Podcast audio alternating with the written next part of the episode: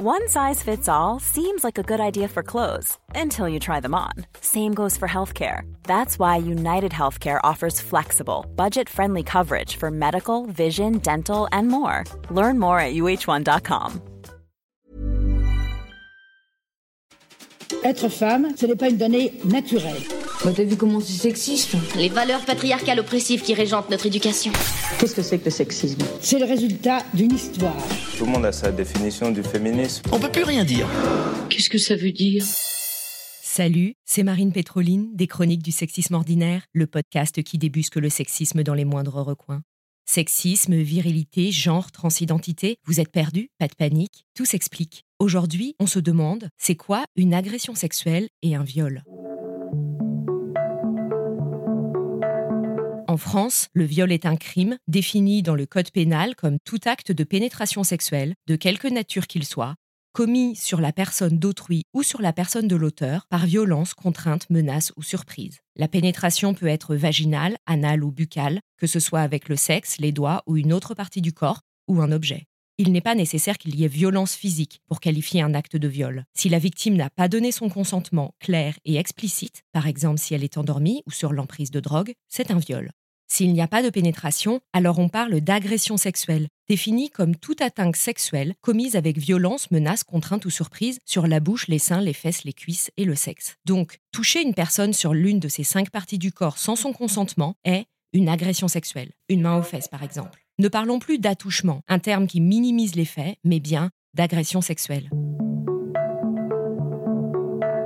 Dans 90% des cas, les victimes sont des femmes et la moitié des mineurs. Quand ce sont des hommes qui sont victimes, il s'agit majoritairement de mineurs. Chaque année, 20 000 personnes sont mises en cause pour des violences sexuelles commises hors de la famille. Il s'agit presque exclusivement d'hommes dans 98% des cas.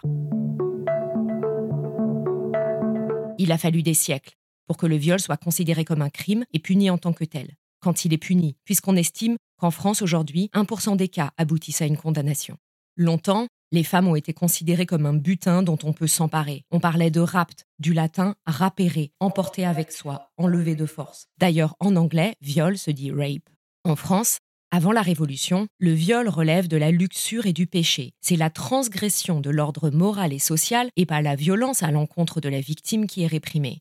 Coucher avec la femme du voisin et bafouer l'honneur du voisin, c'est mal, peu importe que la femme ait été consentante ou pas. Avec la Révolution arrive la Déclaration des droits de l'homme, enfin des droits humains, qui proclame la libre disposition de son corps. Ça change l'esprit de la loi. La femme violée ne serait plus uniquement la propriété usurpée de son mari ou de son père, mais aussi une personne qui dispose du principe de libre disposition de soi. Le viol ne relève plus du registre du vice et du péché devant Dieu, il devient un crime envers les personnes, défini dans le Code pénal de 1810 comme un attentat à la pudeur consommé ou attenté avec violence. Au 19e, il faut donc qu'il y ait violence, sinon ce n'est pas considéré comme un viol. À cette époque, les femmes mariées restent sous tutelle de leur mari et leur doivent obéissance. La loi a surtout pour but de protéger les familles atteintes dans leur honneur. Au final, on a juste laïcisé la justice divine en faisant de la femme la propriété de l'homme. Dans les faits, le viol est très rarement puni et reste perçu comme une initiation sexuelle, une agression sans conséquence, voire un acte d'amour.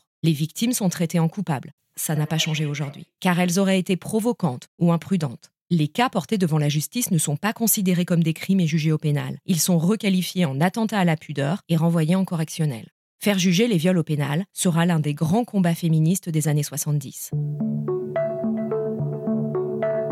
En 1980, la définition de viol évolue. Tout acte de pénétration sexuelle, de quelque nature qu'il soit, commis sur la personne d'autrui par violence, contrainte ou surprise, est considéré comme un viol. Il ne faut plus qu'il y ait nécessairement violence. Puis en 1992, la loi reconnaît le viol conjugal. Avant, un homme marié pouvait légalement obliger sa femme à avoir un rapport sexuel, le fameux devoir conjugal. Jusqu'en 1975, il pouvait aussi tuer un homme qu'il aurait surpris en flagrant délit d'adultère avec sa femme au domicile conjugal. Le mari disposait d'un véritable permis de meurtre. En 1994, le terme d'attentat à la pudeur est requalifié dans le code pénal, selon les cas en atteinte sexuelle sur mineur et agression sexuelle. En 2018, la définition de viol est élargie. Il peut aussi être commis sur la personne de l'auteur, ça inclut les fellations forcées, et sous la menace, en plus de la violence, contrainte ou surprise. Devant la loi, seul l'auteur des violences est responsable. Mais encore aujourd'hui, en France, 42% des gens pensent que si la victime a eu une attitude provocante, la responsabilité du violeur est atténuée.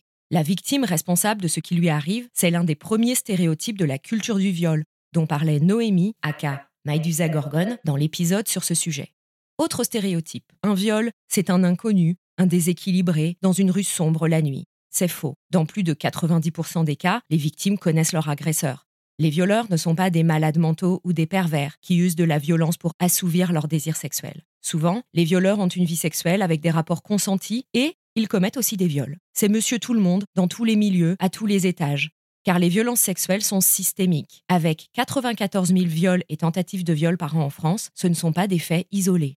Les violences touchent aussi et surtout les enfants. 16% des Françaises et Français ont subi une maltraitance sexuelle dans leur enfance et on estime que dans une même classe, 2 à 3 enfants sont victimes d'inceste. On dit souvent aux victimes Pourquoi vous n'avez pas crié? Pourquoi vous ne vous êtes pas défendu? On sous-entend, si elle n'a pas résisté, c'est qu'elle était consentante. C'est nier l'effet de sidération psychique, un phénomène qui peut survenir en cas d'agression, notamment sexuelle, ou de danger grave, empêchant totalement la personne de réagir. Notre cerveau disjoncte. On sort de son corps, on est en dehors, comme si on regardait la scène de l'extérieur.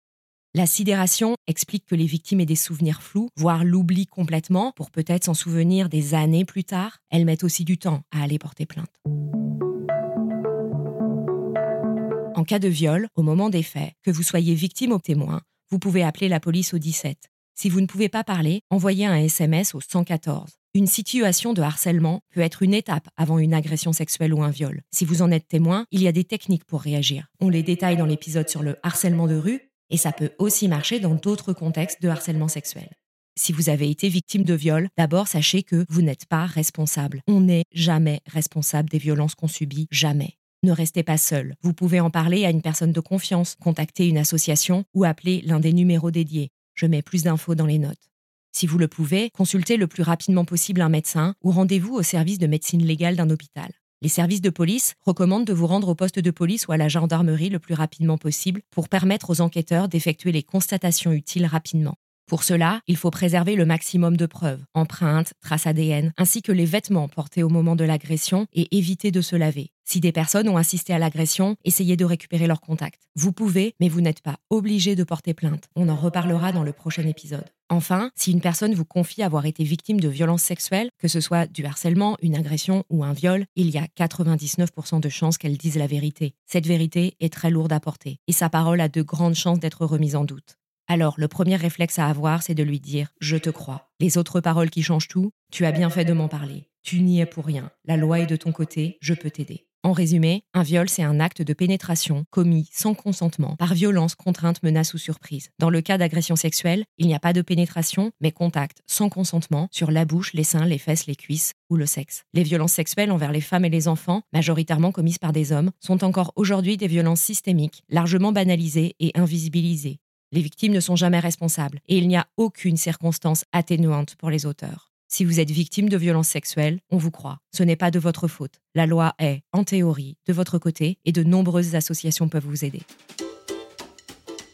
Voilà, maintenant vous savez ce que c'est un viol et une agression sexuelle. Les mots sont importants, car comme le dit Beauvoir, nommer c'est dévoiler, et dévoiler c'est déjà agir. Rendez-vous dans le prochain épisode pour continuer à nommer, dévoiler et agir contre le sexisme. En attendant, vous pouvez retrouver les chroniques du sexisme ordinaire sur les réseaux sociaux et vous abonner à la newsletter pour découvrir encore plus de pépites antisexistes. Si vous pensez que tout ce qu'on raconte ici est important pour arriver à plus d'égalité, parlez-en autour de vous, laissez-nous des mots d'amour sur Apple Podcast et Spotify. C'est important, ça permet à d'autres de découvrir le podcast, et puis nous, ça nous fait plaisir de savoir que vous appréciez ce qu'on raconte.